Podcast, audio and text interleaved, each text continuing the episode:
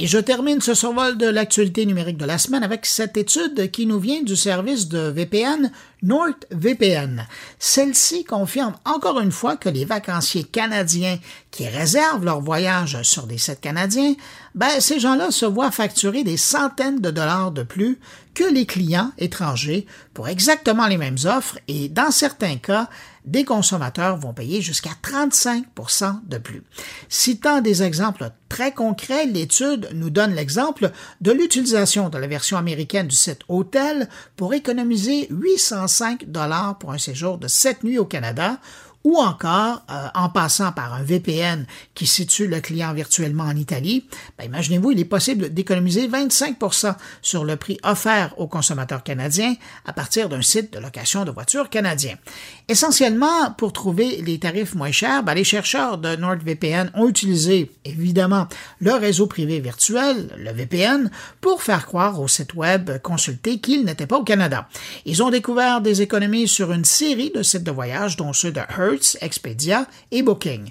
Tout ça parce qu'un VPN permet notamment de masquer votre adresse IP et donc vous permet de faire croire que vous êtes un client d'un autre pays. Alors justement, pour poursuivre sur le sujet, je me suis dit que ce serait intéressant d'entendre le point de vue, la réaction d'un journaliste voyage qui connaît le milieu. On va aller rejoindre l'éditeur du site de voyage siègehublot.com en Italie où il est présentement en déplacement à Mestre, juste en face de Venise. Bonjour Jean-Michel Dufault. Bonjour Bruno. Jean-Michel, est-ce que ça te surprend de voir les résultats de cette enquête de NordVPN? À vrai dire, ça confirme, mais ça explique ce que je ne comprenais pas. que justement, parfois, dans certaines contrées, je me disais, me semble que les prix sont moins chers que chez nous, me semble que c'est pas la même affaire, me semble que. Et ça, ça date de même. Je me rappelle, il y a dix ans, j'étais à Lake Placid un, week-end euh, et j'avais commander des, billets d'avion de Montréal, mais les prix étaient vraiment différents. C'est comme si ça passait à travers un autre pipeline, comme on dit. Et euh, oui, je trouve que c'est vraiment un truc intéressant, mais qui, que jamais j'aurais pensé, c'est-à-dire qu'on, dans le fond, on surcharge ce qu'on considère les pays riches et euh, les marchés locaux et les pays moins riches ont l'air de bénéficier de meilleurs prix. Et là, dans le cadre de cette enquête-là, là, ils ont testé des services de vente en ligne. Est-ce que ça serait la même chose du côté des sites web des transporteurs et des hôtels? J'ai l'impression que oui. J'ai l'impression que ça aussi peut jouer absolument. Parce que c'est comme s'il y avait un avantage, euh, dans tout cas, quand on lit l'article, on, se rend compte qu'il y a, deux, deux, trucs vraiment qui semblent ressortir. C'est-à-dire qu'on favorise le marché local et on favorise aussi ce que, et sur quoi c'est basé, mais ce qui serait, par exemple, des pays dits moins riches, j'ai l'impression que les, prix sont meilleurs. Puis dans les pays émergents, c'est là que tu vois une différence. Si tu passes à, travers des, euh, sites, ben, disons, d'hôtels et des trucs comme ça, puis il y a vraiment une différence. Puis c'est drôle parce que même récemment, j'étais au Vietnam récemment et je voyais les, les sites locaux d'hôtels. Les prix étaient bien meilleurs que les sites auxquels on est habitué en Amérique du Nord. Même si je prenais le même hôtel mais je voyais que des sites asiatiques avaient des, meilleurs prix pour le même hôtel, par exemple. Alors, pour les compagnies d'avion, je ne suis pas assez spécialiste de ça, mais je peux dire que dans l'expérience hôtelière, il y a vraiment des différences et on n'aurait pas pensé. C'est assez intéressant parce que des fois, on n'explique pas, mais on dirait que ça explique bien. Puis le truc, c'est que ben, tu sais, c'est par rapport au fameux VPN qui est une bonne façon de contourner peut-être des fois le, ciblage de certains pays pour leur faire des, des prix plus élevés. Pendant qu'on est sur le sujet, qu'est-ce que tu conseilles aux consommateurs qui veulent acheter en ligne? Euh, évidemment, bon, tu mentionnais les VPN là, pour tester les prix, mais toi, comme, comme expert dans le domaine, qu'est-ce que tu fais quand vient le temps d'aller chercher les meilleurs prix? Je pense qu'il faut ben, deux choses. Tu sais, je, veux aussi protéger quand même les, agents de voyage. je ne dis pas ça par flagornerie, mais il y a toujours un risque quand même que d'acheter un billet en ligne. Je trouve, moi, dans, dans ma vie, j'ai fait les deux et je trouve que quand il y a un problème, un billet en ligne, c'est beaucoup plus compliqué parler à quelqu'un. Euh, je me rappelle, j'avais, j'avais acheté un billet au Mexique avant la pandémie. J'ai, jamais finalement réussi à me faire rembourser. C'est compliqué. On dirait qu'en ligne, parfois, ou un moment donné, j'avais, euh, réservé un hôtel avec Booking. Euh, ça a été n'importe quoi. J'étais à Hong Kong, l'hôtel n'était pas ce qui était prévu et c'était n'importe quoi la supposée garantie. Alors, il y a, qu'il y a toujours un, risque. On paie moins cher souvent, mais il y a un risque. Je trouve que le, euh, service vente et le service surtout après-vente n'est pas la même chose que quand on parle à quelqu'un qui, cette personne-là, dans une agence de voyage, peut parler directement. Je pense que c'est comme n'importe quoi, il faut se donner du temps. Il faut vraiment essayer plusieurs sites. Il faut, faut, faut, vérifier, il faut vérifier, il faut vérifier. Et puis, à un moment donné, on, il y a vraiment des outils maintenant, que ce soit Google Slides, euh, Kayak, euh, des trucs comme ça qui donnent des prix intéressants. Puis après ça, on, se rend compte que les choses se ressemblent, mais encore là, des fois, il y a des petites différences. Mais il faut se donner le temps. Je dirais, le premier point, c'est se donner le temps. Le deuxième point, c'est quand même accepter qu'à un prix moindre, parfois, s'il y a un problème, ça va être plus difficile de régler le problème. Et de là, ton conseil de probablement faire affaire avec un professionnel du voyage? Ben, c'est-à-dire que c'est pas pour tout le monde, l'Internet. Même si tu es assez habile, moi, je suis pas si pire.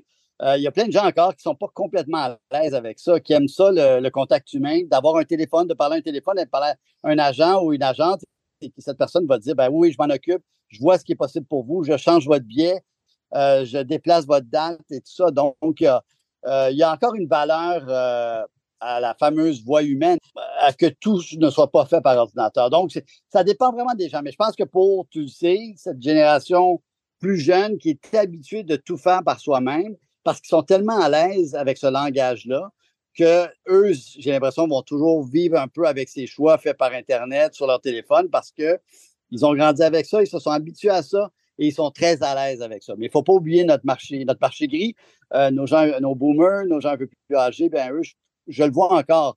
Justement, je suis, là, je, suis, je, te parle, je suis en Italie, j'accompagne un groupe de 20 personnes de GVQ, de Groupe Voyage Québec. Et euh, beaucoup ont acheté leur bien en agence, on parlait à quelqu'un, euh, la bonne vieille méthode, si on veut. D'autant plus qu'un voyage, c'est toujours important dans une vie, donc il faut prendre le moyen qui est le plus adapté à, nos besoins puis nos, façons de faire. Tu as raison de le dire. Euh, dis donc, euh, Jean-Michel, parce que tu mentionnais euh, kayak et, d'autres types du genre, est-ce que c'est risqué ou un peu plus risqué de passer par des agrégateurs ou des sites de revendeurs comme Trivago ou Kayak pour ne nommer que ceux-là? Là, quand vient le temps de faire des réservations, est-ce qu'on risque d'avoir plus de problèmes à, à essayer d'avoir nos droits ou à être remboursés euh, quand quelque chose ne va pas ou est-ce que essentiellement c'est juste un, passeur de lien et euh, c'est le même type de service auquel on peut s'attendre par la suite? Il trouve le meilleur prix, mais il y a un prix à payer pour ça. Et euh, autant dans mon billet d'avion que j'avais acheté avec ce que tu appelles un agrégateur de, bon prix, ça a été n'importe quoi après. alors que jamais, je, rappelle-toi, à l'hiver 2020, là, ça semblait loin, et on pensait pas que. Donc, j'ai pas été prudent. J'ai acheté un billet en pensant jamais que que je devais annuler mon vol. Puis finalement, cet argent-là, je l'ai perdu parce que c'était tellement compliqué, c'était tellement la, la, la et la bannière, comme on dit. Donc, il y a un petit prix à payer. Je dirais que oui, il y a un vrai bon travail de, de dénicher le meilleur prix. Si tout se passe bien, c'est impeccable parce qu'il n'y a pas de danger. C'est-à-dire qu'il n'y a aucun danger que votre billet n'existe pas. Mais s'il y a un problème mondial, s'il y a un, problème majeur, que vous n'avez pas pris d'assurance, puis même là, les assurances, je pourrais en parler parce que les assurances aussi qui vous vendent, des fois, ça peut être compliqué à réclamer. Euh, justement, je, parle de ce voyage il y a 10 ans que j'avais acheté. On avait acheté une, assurance parce que ma mère voyageait, puis tout ça. Puis c'était tellement compliqué d'avoir un genre de remboursement parce qu'on avait dû changer la date de retour que finalement, euh, ça ne s'est pas fait parce que c'était tellement, tellement compliqué euh, qu'il y a, il y a les bons et les moins bons côtés de ça. Et on sait maintenant, Google Slides aussi est très fort. Google Slides commence à se placer comme un, joueur majeur. D'ailleurs, avant que j'oublie, moi j'ai une question pour question du fameux VPN. Toi qui, qui est dans le domaine, as-tu l'impression qu'un jour, les gouvernements, euh, tout ça disent, ah, non, non, il n'y a, pas question que vous ayez accès à un VPN, on veut savoir où vous êtes et ça sera la même chose pour tout le monde. Est-ce que ça pourrait un jour disparaître, le VPN? Ben, pour le moment, au Canada, le VPN est toujours permis et pas empêché, mais euh, tu as raison de souligner, dans certains pays, c'est carrément illégal et c'est punissable devant la loi, là. Euh, notamment, euh, je pense à la Russie et la Chine, où on veut vraiment savoir qui est là, puis on veut s'assurer que personne va voir ce qui se passe dans d'autres pays par rapport à l'information qu'on y donne sur le pays concerné. Mais au Canada, on peut encore l'utiliser. Et tu as l'impression que ça ne changera pas quand même. Ça serait étonnant que ça change. On est d'accord. En Occident, ça serait étonnant que. Oui, au Canada, aux États-Unis, ça serait surprenant. OK. C'était ma, ma, question parce que je trouve quand même que c'est un outil formidable, on va le dire, qui parfois, je suis à l'étranger, puis il y a des émissions, par exemple, québécoises que je veux voir sur, tout.tv ou euh, je veux voir le bye-bye, puis je ne suis pas là le 31 décembre, ben, ça permet euh, de, de, de, voir de façon légale euh, le truc, mais au moins de, de, me positionner comme si je pouvais le voir. Et c'est un truc qui, parfois, je me dis, dans ce truc qui est de plus en plus légiféré, est-ce que ça pourrait disparaître? Mais bon, tant mieux si tu dis que non. Mais ce qu'on peut, ce qu'on peut voir, par exemple, Jean-Michel, c'est qu'il y a des sites qui détectent que tu utilises un VPN et alors euh, eux vont s'assurer de ne pas répondre à ta simili euh, présence géographique. Un meilleur exemple, c'est Netflix. La plupart du temps, il va détecter qu'il y a un VPN et il va tout simplement encore te donner la, production euh, canadienne. Là. Mais euh, par exemple, sur Amazon Prime, c'est possible euh, d'avoir accès. Par exemple, si on dit qu'on est en France, qu'on choisit un VPN qui nous permet de, de géographiquement être virtuellement en France, ben on pourra avoir, on pourra accéder à la programmation de Prime Video française et ce qui nous donne accès à des émissions, des films qui ne sont pas disponibles ici.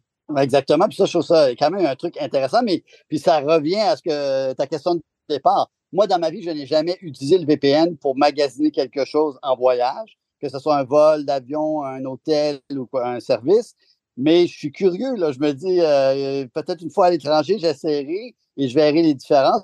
Et je vais peut-être constater, comme dans, cet article intéressant que tu as partagé, c'est quand même étonnant parce qu'on parlait des fois de, de pourcentage de 20-25 des, des, des, économies assez substantielles et c'est quand même quelque chose d'étonnant alors qu'on a l'impression que tout le monde est égal face à son clavier. Ben, c'est pas le cas. Ouais. Puis c'est drôle, tu me fais penser que euh, même avant d'essayer le VPN, euh, si vous avez vous utilisez un, un furteur qui vous permet d'aller en mode privé, je pense à Chrome notamment, là, euh, essayez d'y aller euh, avec en mode privé, puis déjà vous allez voir que vous n'aurez pas, vous pouvez retourner une fois, deux fois, vous n'aurez pas les mêmes prix, alors que si vous utilisez une bonne vieille version traditionnelle de Google ou de Edge, ben, à un moment donné, le site va se rendre compte que vous êtes vraiment en train de chercher et comme par magie, il y a certains tarifs qui vont se mettre à grimper en dedans de 24 heures. Alors, euh, ça donne peut-être une leçon. OK, excellent. Ah ben, tu vois, c'est vraiment le, roi de l'Internet.